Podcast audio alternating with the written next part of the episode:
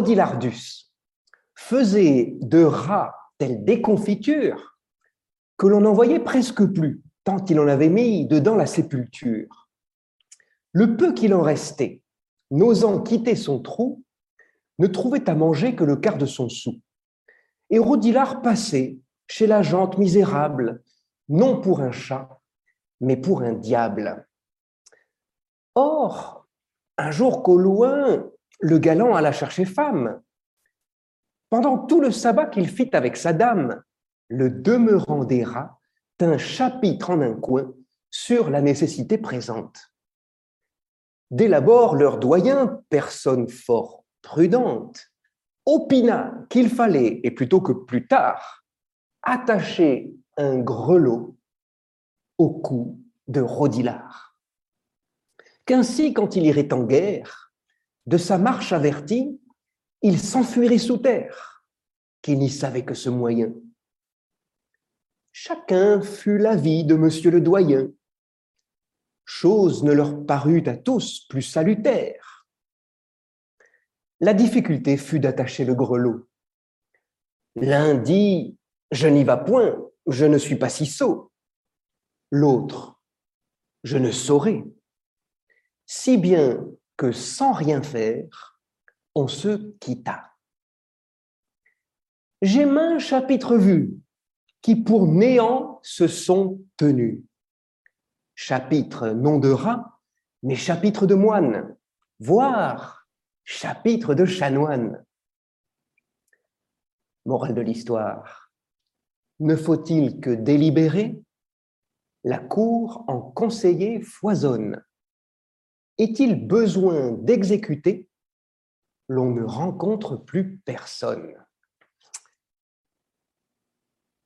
Vous aurez reconnu, si ce n'est le titre de ce poème, au moins son auteur, Jean de La Fontaine.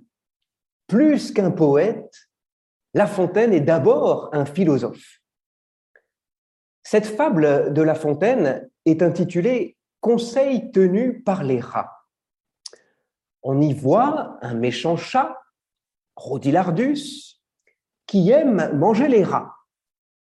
Il a même décimé la population des rats. C'est un véritable carnage. Rodilardus faisait de rats telle déconfiture que l'on n'en voyait presque plus, tant il en avait mis dedans la sépulture. On y voit un chat, on y voit des rats, et des rats terrifiés, qui n'osent plus sortir de leur trou à. Ils sont affamés, en manque de nourriture à force d'un confinement forcé. Et puis, on y voit le doyen des rats, le doyen donc le plus âgé, qui est réputé être une personne fort prudente. Le peu de rats qu'il reste après ce carnage se réunit en assemblée formelle et en assemblée très sérieuse on dit qu'ils tiennent un chapitre. Le but, c'est d'imaginer un stratagème, d'élaborer un plan, de discerner ce qu'il faut faire, de, savoir comment il faut agir afin de se protéger des griffes du chat Rodilardus. Sans aucune réflexion, le doyen des rats, pourtant fort prudent, décide qu'il faut accrocher une clochette, un grelot, autour du cou du chat.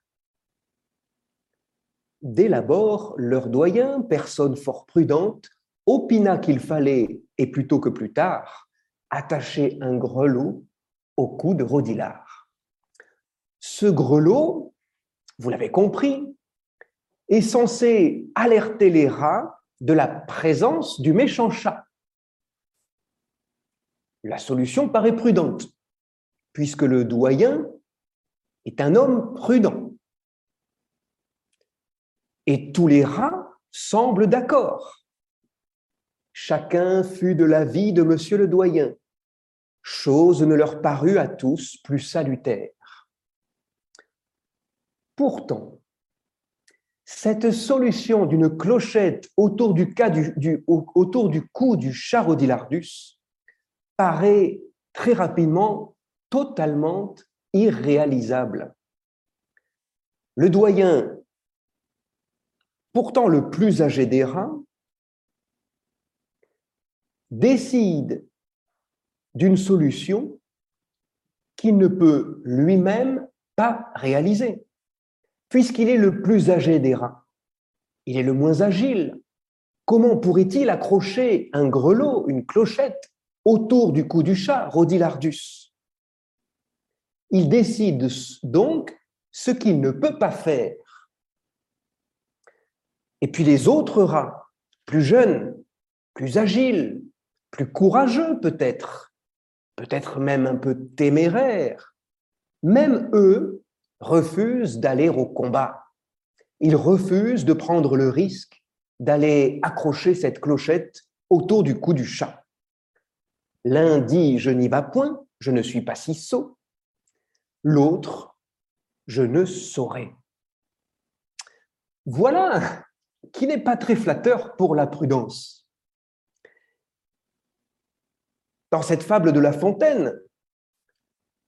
La prudence, euh, ici, euh, rime plutôt avec euh, décision prise sans réflexion préalable, sans conseil, ni même délibération. Pour aboutir à une solution que le doyen ne peut pas réaliser par lui-même, que personne ne se sent de réaliser, et au final, rien n'est fait concrètement. Si bien que sans rien faire, on se quitta. Pour le dire autrement, plus simplement, et peut-être que cela va vous évoquer quelques souvenirs de votre vie. N'avez-vous jamais remarqué que quand il s'agit de vous dire ce qu'il faut faire, il y a toujours beaucoup, beaucoup d'amis autour de vous pour vous le dire? Et pour vous dire ce qu'il faut faire. Mais quand il s'agit de vous dire comment le faire, il y a tout de suite beaucoup moins de monde. Et alors, quand il s'agit de faire, il n'y a plus personne. Eh bien, c'est exactement ce que dénonce Jean de La Fontaine dans cette fable, conseil tenu par les rats. Je vous relis la morale fantastique de cette fable. Ne faut-il que délibérer La cour en conseiller foisonne. Est-il besoin d'exécuter L'on ne rencontre plus personne. Cette euh, fable de La Fontaine est en réalité, vous l'avez compris, une satire de la prudence elle dénonce des décisions non réalistes qui ne sont jamais suivies d'actes. Pourtant, La Fontaine sait bien que la prudence, eh bien, c'est exactement l'inverse. La prudence, c'est réfléchir avant d'agir. Mais c'est avant tout agir. La prudence, c'est agir. La prudence, c'est discerner pour agir, délibérer pour agir, et pour agir bien, pour bien agir. C'est-à-dire pour agir dans le sens du bien, du bien pour soi-même et du bien pour les autres, et puis dans le sens de son bonheur et dans le sens du bonheur des autres. Et voilà, que l'on atteint la question du bonheur. Car prudence et bonheur sont intimement liés. Faire une conférence sur la prudence, c'est parler du bonheur, c'est faire une conférence sur le bonheur et sur la manière de l'atteindre. Et c'est exactement ce que pensaient les anciens les anciens confiaient à la prudence le rôle de conduire l'homme dans sa recherche du bonheur. Et eh bien voilà, le but de cette conférence, c'est de replonger dans la pensée des anciens et dans la théologie morale pour découvrir ce que les anciens et ce que la théologie ont à nous dire sur notre propre recherche du bonheur. C'est pour cela que je vous propose le plan suivant ce soir. Dans une première partie, nous allons parler de euh, la prudence aujourd'hui, qui n'est plus celle des anciens. Et je vous montrerai qu'il y a même pratiquement une opposition entre ce que nous appelons la prudence aujourd'hui et ce que les anciens appelaient la prudence. Nous verrons ensuite Aristote, pour qui le bonheur est un peu élitiste et il est même réservé à ce qu'il appelle l'homme prudent. Et je dis bien l'homme et non pas la femme, vous verrez pourquoi. Nous verrons ensuite Thomas. Alors, je vous le donne en bille, c'est pas moi, c'est l'autre, c'est le Saint Thomas, Saint Thomas d'Aquin, qui, contrairement à Aristote, nous apprend que le bonheur est pour tous. Et c'est en soi une bonne nouvelle. Et nous terminerons, en guise de conclusion, sur l'art de cultiver la prudence. Eh bien, je vous propose de commencer par la première partie. La prudence n'est plus celle des anciens.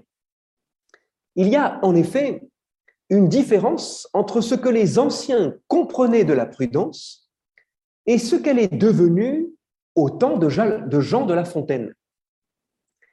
Et si l'on regarde encore plus près de nous comment la prudence a évolué jusqu'à nos jours, alors on est effaré de s'apercevoir que la prudence est aujourd'hui dénuée de sens elle a perdu son sens, elle a changé de sens de façon profonde.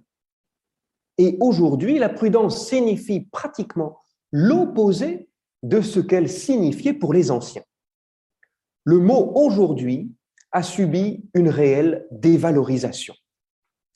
J'en veux pour preuve l'article prudence dans le dictionnaire de la langue philosophique de Foulquier. C'est un dictionnaire, si je me rappelle bien, de 1962. Donc c'est pas loin, je n'étais pas né, mais quelques-uns ou quelques-unes d'entre vous l'étaient. Alors, je vous rappelle cette définition du dictionnaire de la langue philosophique de Foulquier. Prudence. Autrefois, une des quatre vertus cardinales, celle qui dispose l'intelligence à discerner et à choisir ce qui convient dans la conduite de la vie. Aujourd'hui, je poursuis la définition, aujourd'hui, qualité de celui qui, attentif à la portée de ses paroles et de ses actes, évite tout ce qui peut avoir des suites regrettables. Le dicton prudence est mère de sûreté. Et voilà qu'aujourd'hui, la prudence, loin de conduire l'agir, loin de diriger nos actions, au contraire, aurait plutôt pour fonction de retenir notre agir, et même, j'allais dire, de nous empêcher d'agir. Regardons aujourd'hui comment nous comprenons la prudence. Ne relève-t-elle pas d'une attitude d'autoprotection?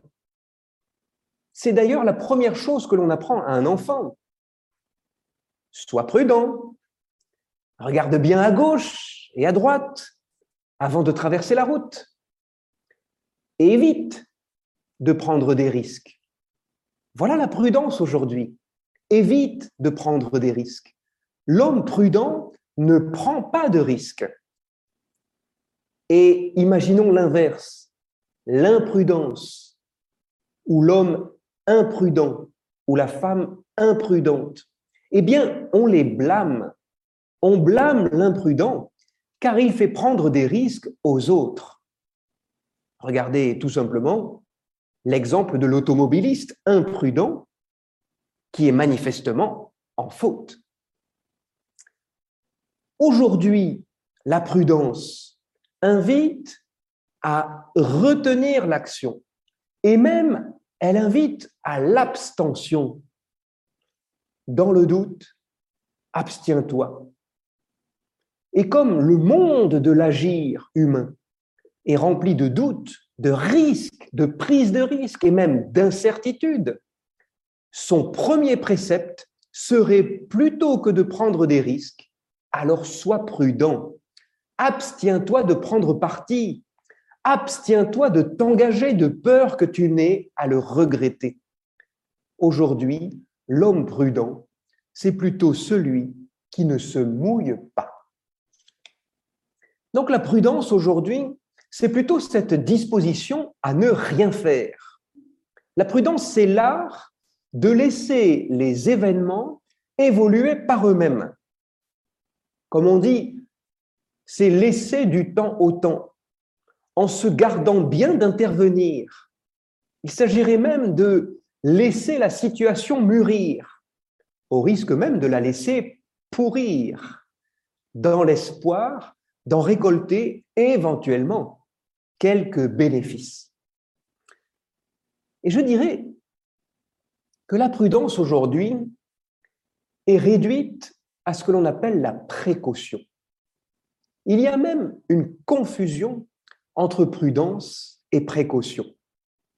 Mais la précaution ne peut pas être une vertu, tandis que la prudence, nous le verrons, est une vertu et doit être une vertu. Pourquoi la précaution n'est pas une vertu? Tout simplement parce que vertu vient de virtus en latin, qui signifie la force. Et pour le latin, la force de l'homme viril, c'est-à-dire l'énergie entreprenante que justement s'est déployé l'homme parvenu au sommet de sa virilité. Donc la précaution ne peut pas être vertu. Elle est au contraire parfois synonyme de faiblesse. Je vous l'explique, si la prudence est précaution, disposition à ne rien faire, abstention et même autoprotection, c'est tout sauf une force. C'est plutôt même un aveu de faiblesse. Alors les anciens, les anciens et surtout ceux que l'on a appelés les Grecs vont nous apprendre que tout au contraire d'aujourd'hui, la prudence dirige l'agir. La prudence perfectionne notre intelligence pour nous permettre de mieux réfléchir avant d'agir, mais dans le but d'agir et d'agir vraiment. La prudence, elle permet de diriger l'action. Elle permet de mieux discerner, de mieux choisir, de mieux connaître ce qu'il faut faire et de savoir comment il faut le faire. Elle permet donc au final de décider. Voilà que pour les anciens, la prudence était la vertu du choix, la vertu de la décision, la vertu du savoir prendre parti, la vertu de la responsabilité personnelle. Vous savez euh, que pour la morale, ce que l'on appelle l'éthique, c'est par, par, nos actions que nous parvenons au bonheur.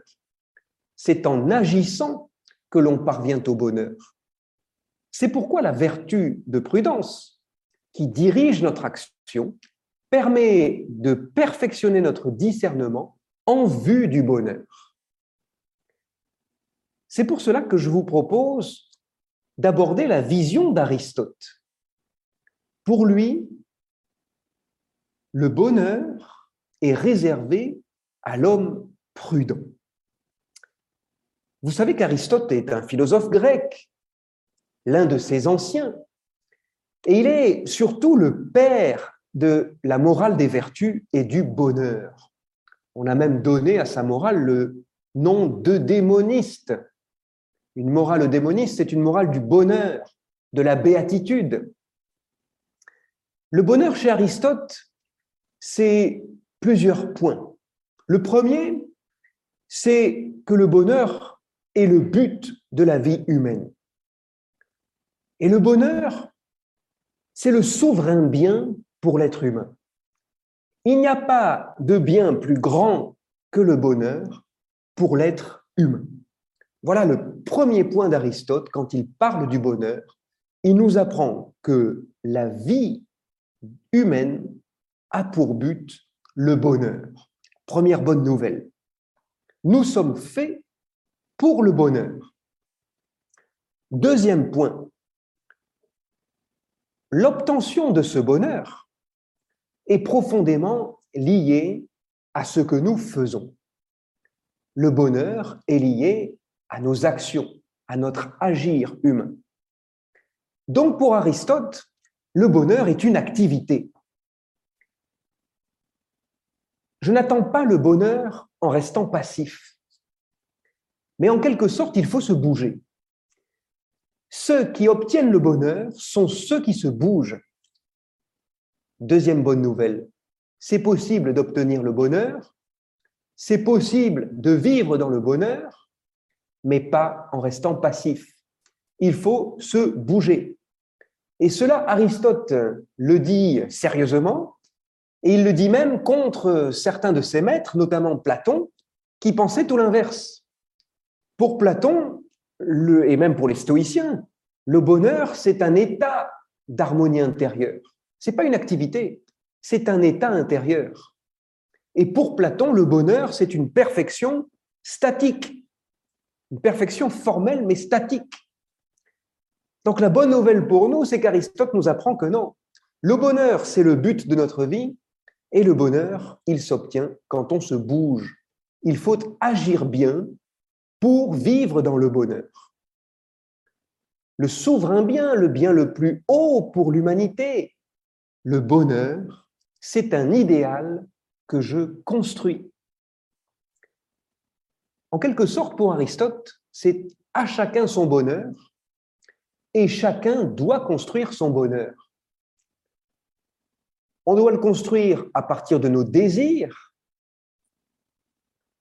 et à partir de notre agir, et plus particulièrement à partir de notre agir vertueux. Et voilà que le mot vertu apparaît. Pour Aristote, l'homme heureux, l'homme qui vit du bonheur, c'est celui qui excelle dans ses actions. C'est l'excellence de l'agir. Celui qui agit excellemment, c'est celui qui donne le meilleur de lui-même dans l'action grâce à ses excellences. Et ces excellences, c'est ce qu'Aristote appelle les vertus. Pour être heureux, il faut être excellent. Mais il ne faut pas être uniquement excellent, il faut encore traduire cette excellence dans nos activités. Par exemple, aux Jeux olympiques, c'est pas le meilleur qui gagne. C'est celui qui a réussi à traduire dans son marathon ou dans son sprint ou dans sa course l'excellence qui était en lui. Il y a parfois des meilleurs qui perdent. Pour Aristote, il faut posséder l'excellence et il faut encore la traduire dans l'activité, dans la course de la vie. Et c'est ce que permet la vertu. Première clé du bonheur pour Aristote, c'est cultiver la vertu. Voilà ce que vous attendez tous la recette du bonheur chez Aristote. Cultiver la vertu. Mais qu'est-ce que c'est que la vertu déjà? Pour Aristote, et pour nous encore aujourd'hui, une vertu, c'est une, une bonne disposition intérieure de l'être humain. Et à l'inverse, si la vertu est une bonne disposition intérieure de l'être humain, eh bien le vice, opposé à la vertu, est une mauvaise disposition intérieure. Qu'est-ce que j'appelle une disposition? C'est-à-dire une manière de se comporter, un état habituel, stable du caractère qui me prédispose à bien agir ou qui m'incline à bien agir. Je vous donne un exemple. L'homme courageux possède la vertu du courage. Il est courageux parce qu'il a la vertu du courage. Il possède donc une inclination ou une disposition intérieure qui le pousse à être courageux dans sa vie et dans ses choix. Donc la vertu m'incline dans le sens du bien. La vertu m'incline dans le sens du bon. Et elle m'incline à discerner, à choisir préférentiellement ce qui va dans le sens de mon bien, c'est-à-dire dans le sens de mon bonheur. Et c'est pour cela que pour Aristote, l'homme vertueux peut goûter au bonheur. La bonne nouvelle, c'est qu'on peut acquérir la vertu. Alors bien sûr, on ne naît pas vertueux, mais on le devient. Et là encore, Aristote s'oppose à Platon, parce que pour Platon, les vertus sont innées. On naît comme ça. De façon innée, pour Platon, l'homme ou la femme naissent vertueux ou pas. Mais pour Aristote, nous sommes tous des tabula rasa et il nous appartient par nos actions dans nos vies de devenir ou pas des êtres vertueux. Ce que veut dire Aristote, c'est que pour devenir vertueux, ça se travaille. Et ce travail consiste en quoi? À poser des actes bons. Je vous prends encore un exemple. À force de poser des actes de courage, je vais devenir courageux. C'est en posant des actes de courage que j'arrive à devenir petit à petit, progressivement, pas d'un coup, soudainement, courageux.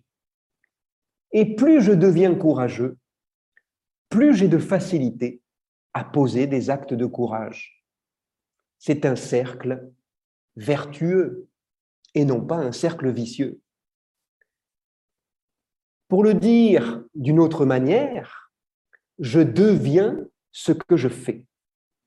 Plus je pose des actes de courage, plus je fais des actes courageux, plus je deviens courageux, plus j'acquiers la vertu de courage. Et plus je le deviens, mieux je ferai. Et ça, c'est une excellente nouvelle pour nous.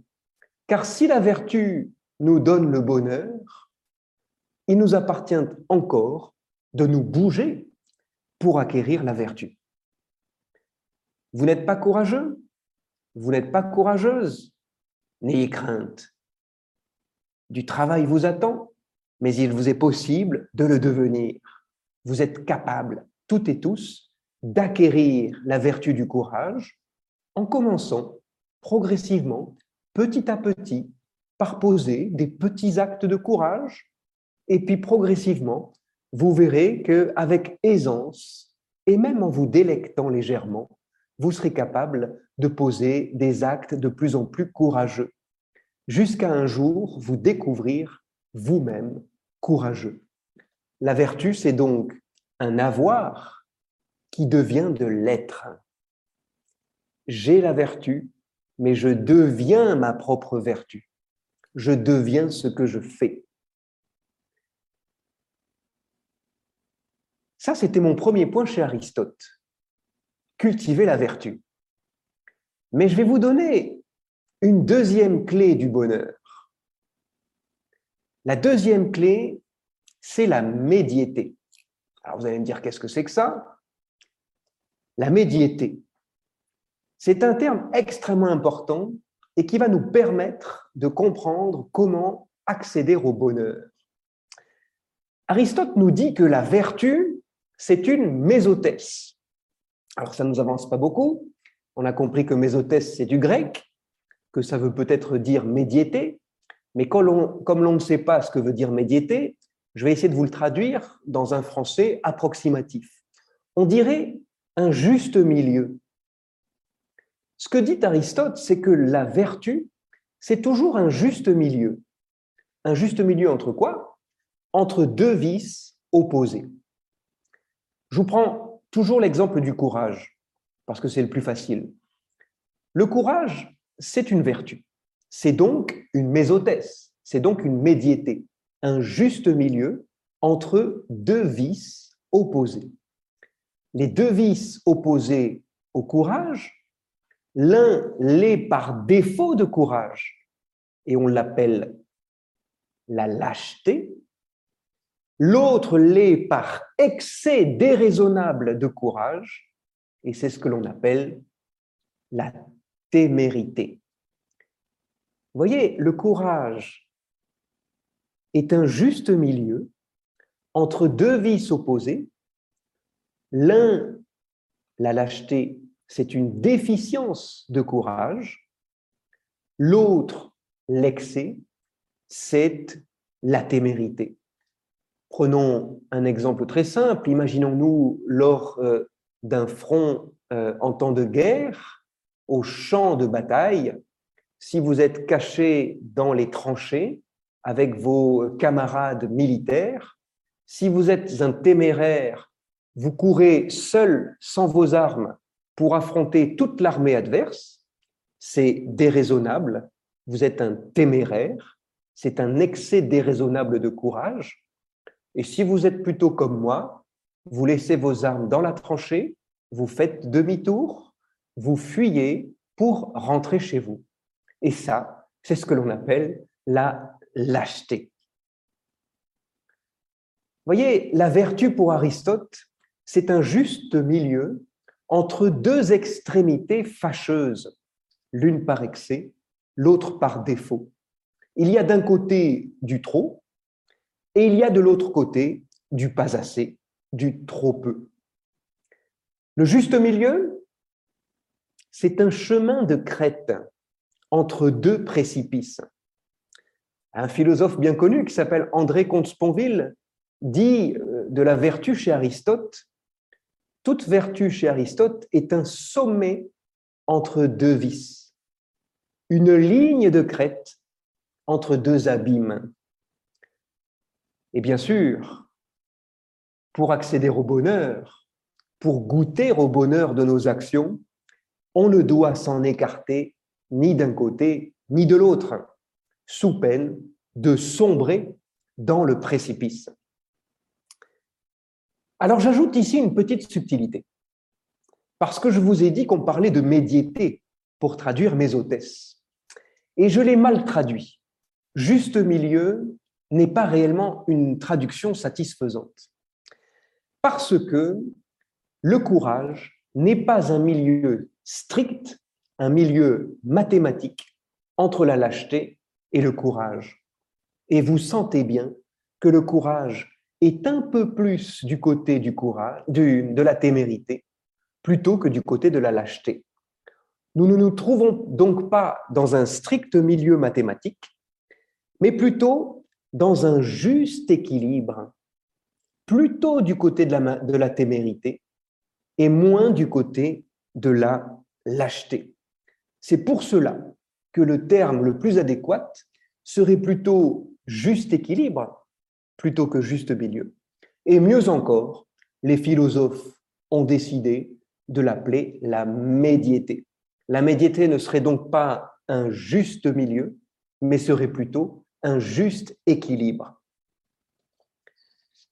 Alors, il s'agit pour nous de trouver où se trouve l'équilibre de nos actions, le juste équilibre de nos actions. Et voilà la clé que nous donne Aristote, la clé du bonheur. Il nous dit votre bonheur se trouve sur une ligne de crête, entre deux extrémités euh, opposées. Alors, si l'on réfléchit bien, on sent, on perçoit que ce juste équilibre, il est d'abord relatif à soi. Et il est même euh, mouvant en fonction des circonstances. Permettez-moi de prendre un autre exemple. La vertu de sobriété. La sobriété, c'est euh, envers l'alcool. La vertu de sobriété, c'est un sommet entre deux vices que sont d'un côté le défaut de sobriété. Qu'est-ce qu'on appelle le défaut de sobriété?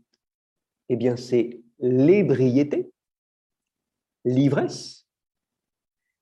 Et l'autre vice opposé, c'est l'excès de sobriété, que l'on appelle l'abstinence totale. Donc la sobriété se trouve sur une ligne de crête entre deux extrémités opposées, deux abîmes opposés, l'ébriété, qui est le défaut de sobriété, et l'abstinence, qui est l'excès déraisonnable de sobriété. Mais vous sentez bien que si je prends cet exemple de la vertu de sobriété, le juste équilibre, le curseur de la vertu entre ces deux extrémités ne se place pas au même endroit. Si vous vous adressez à une sœur carmélite de Trois-Rivières en plein temps de carême, qui est plutôt du côté de l'abstinence totale, sauf si elle communie dans le calice à la messe, que si vous vous adressez à un militaire canadien ou pire, un militaire français, qui lui sera beaucoup plus du côté de l'ébriété que de la sobriété, ou encore pire, de euh, l'abstinence. Alors vous allez me dire, comment fixer notre curseur? Comment juger de, cette, de ce juste équilibre entre des abîmes opposés? Eh bien, c'est Aristote qui nous le dit, c'est par la raison il faut faire fonctionner nos méninges, il faut faire fonctionner notre intelligence. Et en fonction des situations, en se connaissant soi-même, nous sommes capables de fixer l'endroit du curseur entre deux vices opposés. Et Aristote va encore plus loin, il nous dit que c'est l'homme prudent qui détermine au mieux cette médiété. Et voilà que la prudence apparaît dans le discours d'Aristote. C'est sa troisième clé du bonheur. La première, cultiver la vertu. La deuxième, fixer le curseur de la médiété. Troisième clé du bonheur chez Aristote, la prudence. La prudence perfectionne notre intelligence, justement pour équilibrer nos actions vertueuses sans nous faire tomber dans l'un des deux abîmes, dans l'un des deux vices opposés à la vertu. La vertu de prudence nous permet de nous maintenir sur cette ligne de crête, sans jamais pencher ou incliner du côté de l'excès ou du côté du défaut. Le tout pour viser en permanence notre bien, pour agir bien pourquoi? Parce que lorsqu'on agit bien, on goûte au bonheur. La prudence pour Aristote, c'est donc la vertu par excellence. La vertu excellente par excellence. La vertu qui dirige l'ensemble des actes humains, la vertu qui dirige l'ensemble de l'agir moral. Mais voilà qu'une difficulté survient. Elle surgit car Aristote désigne l'homme prudent comme le modèle à suivre. Pour déterminer comment placer mon curseur de la vertu entre deux abîmes opposés, voilà qu'Aristote me dit, prends exemple sur l'homme prudent. Il faut donc se référer à un individu comme s'il était ma norme, ma règle, ma règle à suivre. L'homme prudent, pour Aristote, il est le critère, la norme incarnée du juste milieu vertueux. Alors qui est-il cet homme prudent pour Aristote? Aristote l'appelle aussi l'homme de bien ou l'homme magnanime. Vous avez sûrement entendu ça déjà. Eh bien, si l'on dresse le portrait type de l'homme prudent chez Aristote, notre curseur incarné, on est malheureusement dans une vision très élitiste, j'allais dire très aristocratique. Pourquoi? Parce que l'homme prudent, pour Aristote, il est celui qui détient la vérité, la vertu parfaite. Il détient la vérité de ses actions. Il pratique les vertus de façon grandiose. Et il arrive tout le temps à déterminer le juste milieu dans toutes ses actions. Qu'est-ce que cela signifie? C'est que le bonheur, pour Aristote, n'est pas accessible à tous. Vous l'aurez bien compris. D'une part, Aristote exclut d'emblée les esclaves, les enfants et les femmes. Pour lui, le bonheur, leur est inaccessible. Je vous cite un tout petit passage de l'éthique à Nicomaque. L'éthique à Nicomaque, grand livre de la morale eudémoniste d'Aristote. Jouir des plaisirs corporels est à la portée du premier venu et de l'esclave lui-même, aussi bien que de l'homme le mieux né. Mais le bonheur, qui accordera, qui accordera que l'esclave puisse le partager avec nous. Ce qui veut dire qu'Aristote se considère comme un homme bien né et comme un homme capable de la vertu et donc du bonheur. Mais il considère que les esclaves ne font pas partie des hommes prudents. Pourquoi? Et c'est pareil pour les femmes et les enfants, c'est pas moi qui le dis, c'est Aristote ils n'ont pas l'intelligence nécessaire suffisante pour déterminer avec leur intelligence la médiété de leurs actions. Aïe Le bonheur chez Aristote est élitiste, aristocratique. Il n'est que pour l'homme bien né. Et il exclut même les marchands, les artisans, les cultivateurs, pourquoi? Parce qu'il estime que leur intelligence est tellement accaparée par les tâches subalternes de la production qu'ils ne disposent pas du loisir nécessaire pour cultiver leurs compétences politiques. Bref, le bonheur est réservé à une petite élite. Et on a même l'impression que le bonheur serait réservé aux philosophes. La majorité des gens du peuple doit se contenter d'un petit bonheur très partiel.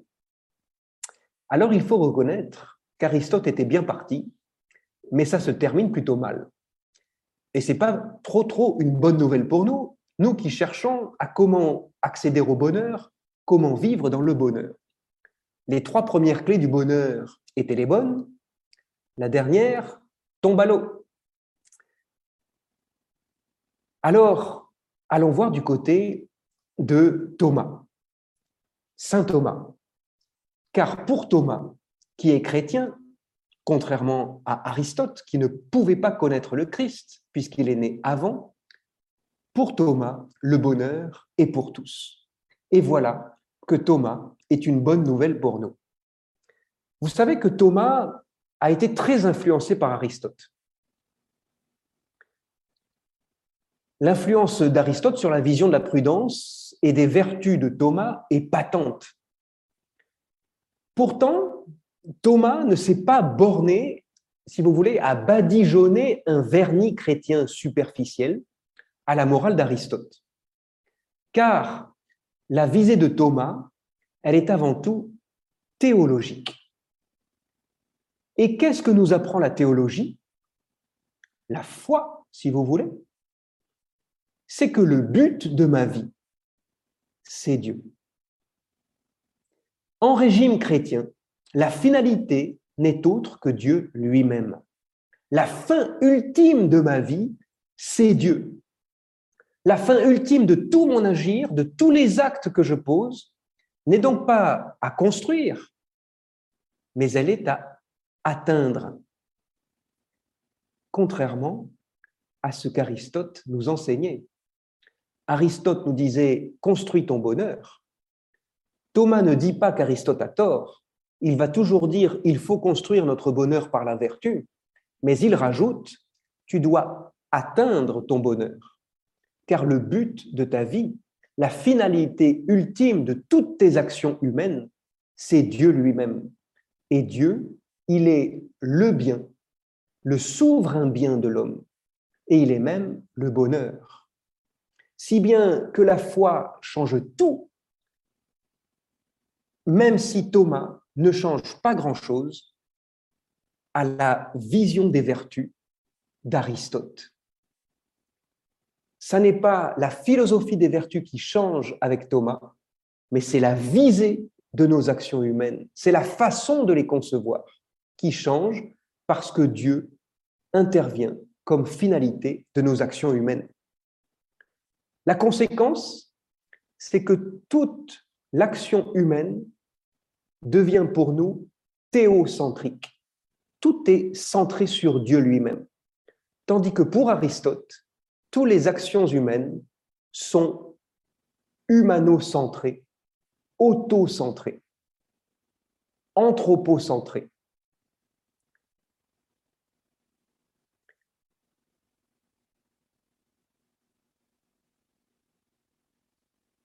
Ce n'est donc plus à chacun son bonheur, mais c'est désormais avec Thomas le même bonheur pour tous, un bonheur qu'il s'agit de rejoindre. Alors c'est sûr que d'un certain côté, nous restons aristotéliciens.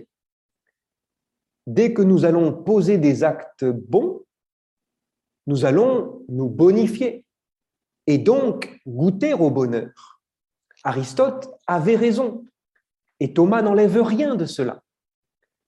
Mais je ne construis pas seulement mon bonheur, car mon bonheur suprême, je le reçois. Donc, et ça c'est très important pour nous, le but de l'agir humain, ça n'est plus de devenir davantage soi-même, tout ce que l'on entend aujourd'hui par les théories du développement personnel ou de la psychologie positive. Non, avec Saint Thomas, l'éthique n'est plus à concevoir dans le cadre égocentrique d'une éthique du souci de soi. Au contraire, le but de l'agir, c'est désormais de s'unir à Dieu. De s'unir à Dieu en tant que je l'aime. Et c'est cela la vie spirituelle. On est en plein dans la vie spirituelle. Lorsqu'on parle de l'éthique de nos actions humaines, de notre agir humain, qui a pour finalité notre union à Dieu, union à celui qu'on aime, c'est-à-dire union dans le bonheur. Alors dans cette vision, Saint Thomas garde une place centrale pour la vertu de prudence, comme Aristote. Mais c'est la visée qui n'est plus tout à fait la même. Et même pour Aristote, la prudence c'est la première des vertus cardinales. Prudence, justice, force, tempérance. La prudence est la première. Mais on ne sera pas étonné que pour Saint Thomas, puisque nous sommes en régime chrétien, les vertus les plus importantes ne seront pas les vertus morales, mais seront les vertus théologales. La foi, qui nous fait croire en ce Dieu fin ultime de ma vie, l'espérance qui m'attire comme un aimant à celui que j'aime, à celui avec qui je veux m'unir, et la charité qui me fait aimer Dieu et mon prochain par-dessus tout. Voilà que les vertus théologales deviennent les vertus premières de notre agir, mais dans les vertus cardinales, c'est la prudence qui est première. Alors, voyons ce que Thomas nous conseille pour agir bien, pour accéder, atteindre à ce bonheur pour tous. Car Saint Thomas nous donne lui aussi des clés pour améliorer notre façon d'agir. Comme Aristote, Saint Thomas nous dit que c'est l'intelligence qui dirige nos actions. Nous n'avons pas le choix pour atteindre le bonheur que d'être des hommes et des femmes intelligents. La prudence perfectionne la, raison quand elle dirige l'action, afin de mieux discerner, de mieux connaître ce qu'il faut faire, et puis de connaître comment il faut le faire. Donc, tout acte bon qui conduit au bonheur commence par un acte de prudence. Il s'agit de trouver ce juste équilibre entre un défaut de prudence, qu'on pourrait appeler l'imprudence, la négligence ou même la précipitation, et puis un excès de prudence. Excès de prudence par hésitation, par doute, parfois par peur du risque. Et tout cela paralyse totalement l'action. Sur une ligne de crête, garder le juste équilibre entre ces deux abîmes. La prudence nous donne la direction de ce qu'il faut faire. Elle est la droite raison des actions que l'on doit faire. Alors je vous donne les recettes de Saint Thomas pour bien agir et pour atteindre le bonheur. Tout d'abord, il faut toujours commencer par déterminer notre finalité, le but. Il faut commencer par savoir quelle est mon intention, qu'est-ce que je désire, qu'est-ce que je veux? Et cela définit notre but. Il faut donc définir en premier le but, il faut le fixer. Ça peut paraître simple de le dire, mais ça n'est qu'une fois que le but est fixé, que ce but, cette fin, cette finalité, va jouer le rôle du moteur de l'action. Ceci, c'est très important si vous, si vous accompagnez quelqu'un en accompagnement spirituel. Avant tout, définissez le but, la fin fixée. Et quand le but est fixé, alors la prudence va permettre de canaliser vos émotions, vos affects et même votre volonté vers ce but unique, afin de les mettre au service de ces buts uniques. N'ayez pas peur de vos passions, n'ayez pas peur d'être des passionnés. Tant que vos passions ne sont pas déraisonnables, elles pourront servir à vos actions bonnes. Le but euh, est parfois difficile à fixer. C'est bien le problème. Mais si vous n'avez pas de but fixé, vous n'arriverez pas à choisir les moyens pour l'atteindre. Voilà qu'intervient maintenant que le but est fixé, les trois étapes de la prudence. Tenez le coup.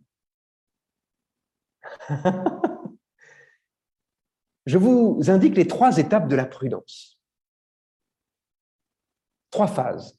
La première phase, c'est ce que l'on appelle la phase de discernement. Alors vous savez, le mot discernement, c'est un mot un peu jésuite. Chez les dominicains, on parlerait plutôt de délibération. Et c'est la même chose. On appelle cela aussi le conseil, la phase du conseil.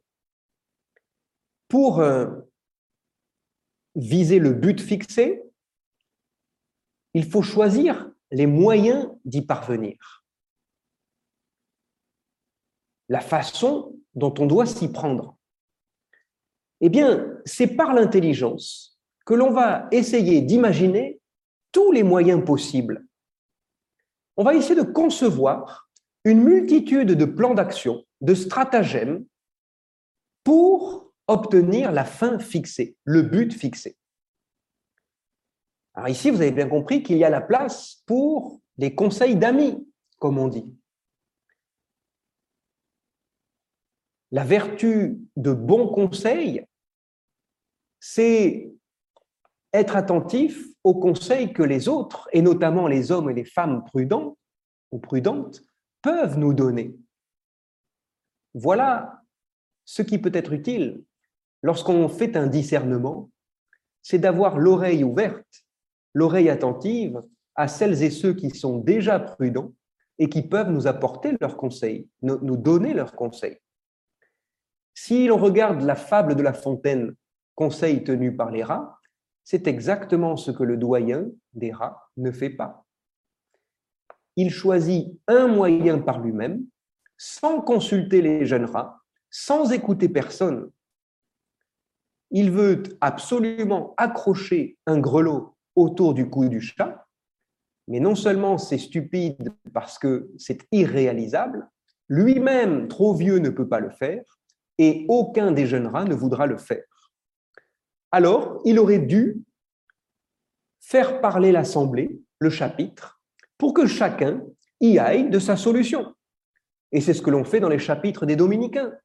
Tout le monde, vous pouvez être sûr, va donner son avis sur toutes les questions et va dire, moi je pense que il faudrait faire comme ça, non pas comme ceci, etc.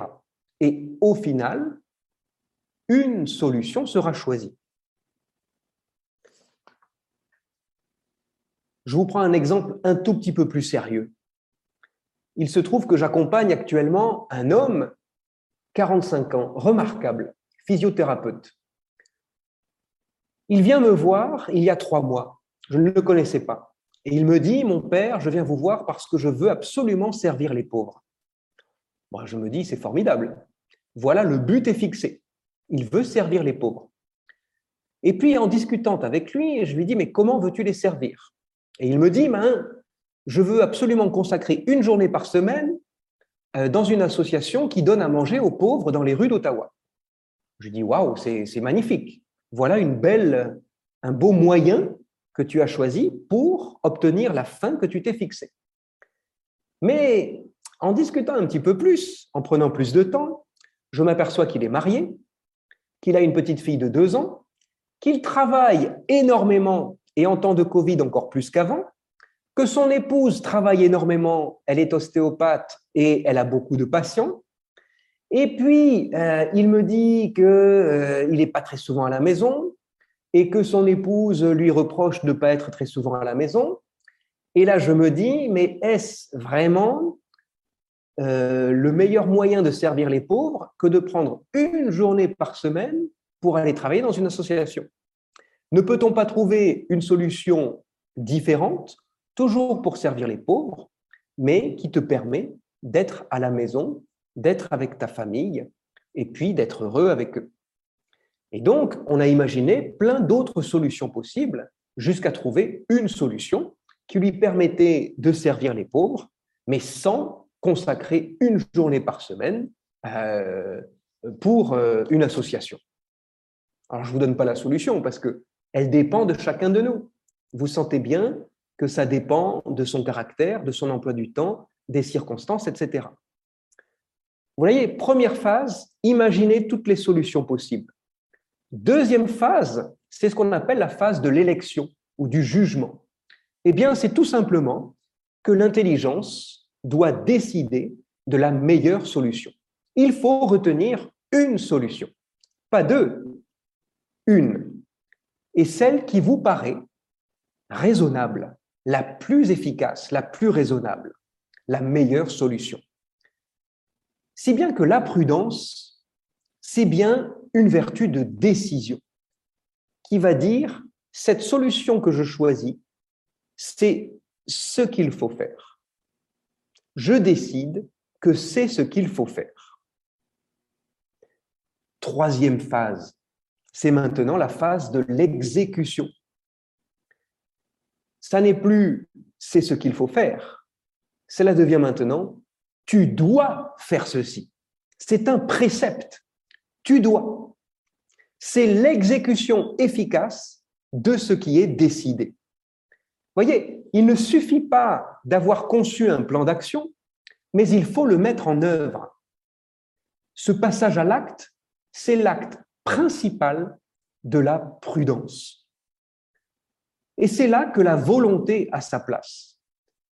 Vous voyez, on parle de l'intelligence depuis le début, parce que la prudence, c'est une vertu intellectuelle, eh bien, la volonté à sa place dans cette phase-là de nos actions, c'est donc aussi une vertu morale. Il faut une petite dose de volonté pour passer à l'acte. La force motrice dans notre vie, c'est la volonté.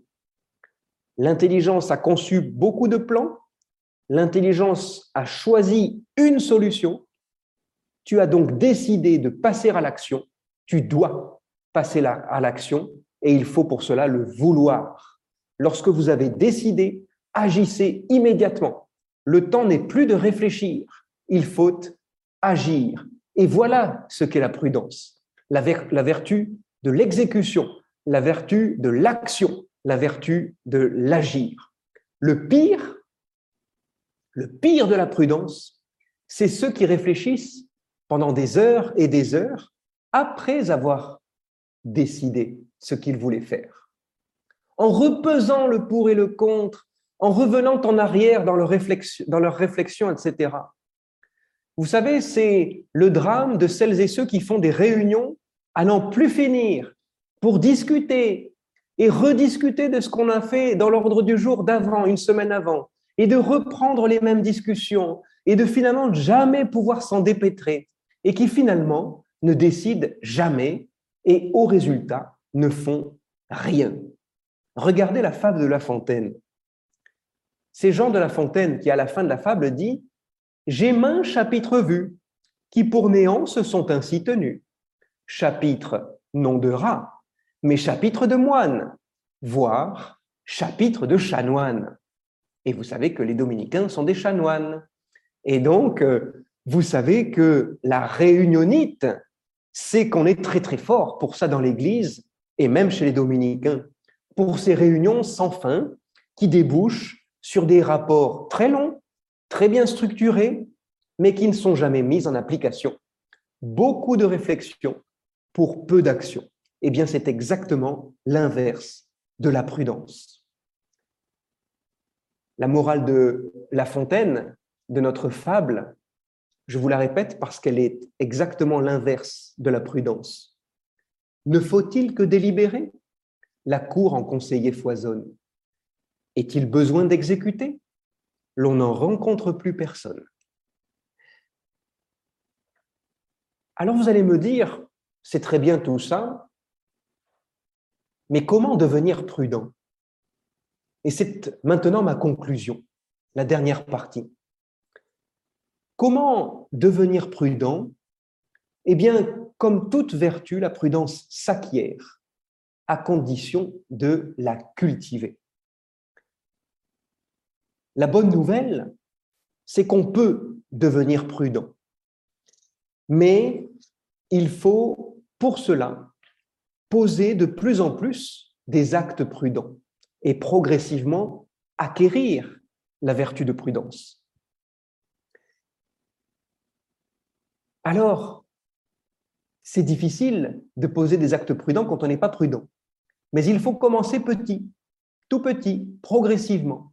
Et vous verrez, verrez que petit à petit, vous arriverez à juger de ce curseur d'un juste équilibre entre des extrémités déraisonnables. Mais je voulais vous donner quelques petits conseils en guise de conclusion. Notamment une qualité à cultiver pour perfectionner notre discernement. Et il me semble que c'est la mémoire. La mémoire, c'est la connaissance de son passé. Eh bien, vous savez que on apprend de ses expériences, on apprend de ses erreurs, de ses erreurs du passé. On tire même les leçons de ces échecs. Ma grand-mère disait, euh, il n'y a que ceux qui ne font rien qui ne font jamais de bêtises. Mais je rajouterai, après une bêtise, il faut apprendre à ne pas refaire pareil. Et cela, la mémoire peut nous aider. Ayons la mémoire de nos actes passés pour faire mieux qu'avant. Et faisant de mieux en mieux, nous deviendrons de plus en plus prudents. Mais n'ayons pas peur de passer à l'acte. N'ayons pas peur de nous planter, mais apprenons de nos erreurs pour faire mieux la prochaine fois. Deuxième conseil pour améliorer notre discernement, c'est ce que l'on appelle la docilité. Je vous en ai déjà un petit peu parlé, mais c'est l'ouverture au conseil des autres. Rester enseignable. Enseignable par l'expérience des autres. Encore faut-il demander conseil à l'homme prudent ou à la femme prudente, à quelqu'un de prudent. Attention, l'ouverture au conseil des autres, l'attention au conseil des autres, ça n'est pas de la naïveté, ça n'est pas de la soumission à ce que disent les supérieurs, c'est simplement accueillir l'expérience des autres pour améliorer notre discernement. Suivons ici ce que disait Aristote de cette docilité. Pour lui, ce sont les personnes âgées qui sont de meilleurs conseils. Et ce qu'il va dire, que je vais vous dire maintenant, saint Thomas le reprend mot à mot. Il importe d'être attentif aux dires et aux opinions indémontrables des vieillards et des hommes prudents, et d'y croire non moins qu'aux démonstrations, car leur expérience fait qu'ils voient les principes. Une dernière qualité à cultiver pour devenir prudent, c'est la prévoyance. Et la prévoyance permet de perfectionner notre passage à l'acte. Car être prudent, c'est réfléchir avant d'agir. Et réfléchir avant d'agir, cela signifie prévoir. Rappelez-vous de l'expression gouverner, c'est prévoir. Eh bien, je dirais ici, c'est se gouverner, c'est prévoir. Alors bien sûr, il y a des choses prévisibles et des choses imprévisibles. On ne peut pas prévoir l'imprévisible. Cela tombe sous le sens. On ne pourra jamais vous reprocher d'avoir été imprudent parce que vous n'aviez pas pu prévoir ce qui était imprévisible. Si c'est imprévisible, c'est qu'on ne pouvait pas le prévoir. Demandez à tous les météorologistes du monde, ce qui est prévisible, déjà, ils se trompent une fois sur deux, mais alors l'énorme tempête qui surgit sans prévenir, eh bien, ils vous diront tous, on ne pouvait pas la prévoir. C'était imprévisible. Ce ne sont pourtant pas des météorologistes imprudents, parce que c'était justement imprévisible. Mais il y a des choses prévisibles et il faut affiner notre sens du prévoir. Et pour cela, pour prévoir, on doit s'appuyer sur des généralisations en se rapportant à ce qui arrive le plus souvent. C'est-à-dire ce qui se passe le plus souvent dans des situations passées semblables. Ça, c'est prévisible. Quelque sorte, c'est une statistique. Ce qui arrive le plus souvent a le plus de chances de se reproduire. Et voilà comment je peux, en généralisant mes expériences passées, pouvoir prévoir mes expériences futures. Mais ce qui est très fort dans la prudence, c'est qu'elle permet de discerner ce qu'il faut faire dans une situation très particulière, j'allais dire dans l'inédit de chaque situation, à la lumière de ce qui se passe généralement ou le plus souvent dans ce type de situation. Je vous prends un exemple très simple et rapide. Discerner une vocation religieuse. Si un jeune homme vient vous voir car il a pris la décision de devenir moine et de rentrer dans un monastère où le plus jeune des frères a 80 ans et où depuis les 30 dernières années, tous les jeunes sont partis au bout de deux ans. Et qu'en plus, ce jeune prend des médicaments contre la dépression depuis déjà dix ans. Eh bien, il est assez prévisible qu'il ne tiendra pas. Et il est peu prudent de lui conseiller de rentrer comme postulant dans ce monastère. Enfin, dernière euh, qualité, et vous allez peut-être être surpris, pour perfectionner notre décision, c'est la précaution. Précaution que je condamnais au début de cette conférence en disant qu'aujourd'hui, dans notre monde contemporain, la prudence est confondue avec la précaution.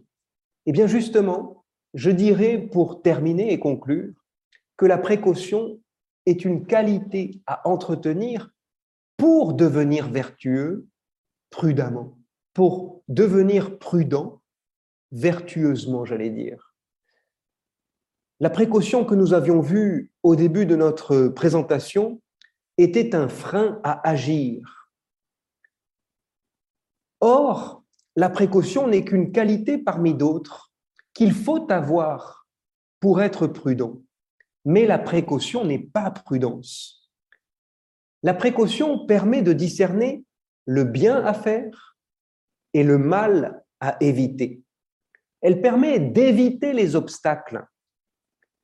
Par exemple, si le terrain devant vous est mouvant, eh bien, avec le pied, on va tâter le terrain avant de s'y élancer en courant. Voilà ce qu'est la précaution pour l'homme prudent. Il n'est simplement qu'une manière de tâter le terrain pour mieux le prévoir, pour être un meilleur prévisionniste, pour être euh, plus euh, capable de prévoir les choses. Voilà ce qu'est la précaution. Elle n'est absolument pas une paralysie pour nos actions, un frein pour nos actions. Il s'agit surtout de trouver le bon dosage, le juste milieu, la médiété de tous nos actes. Je vous remercie.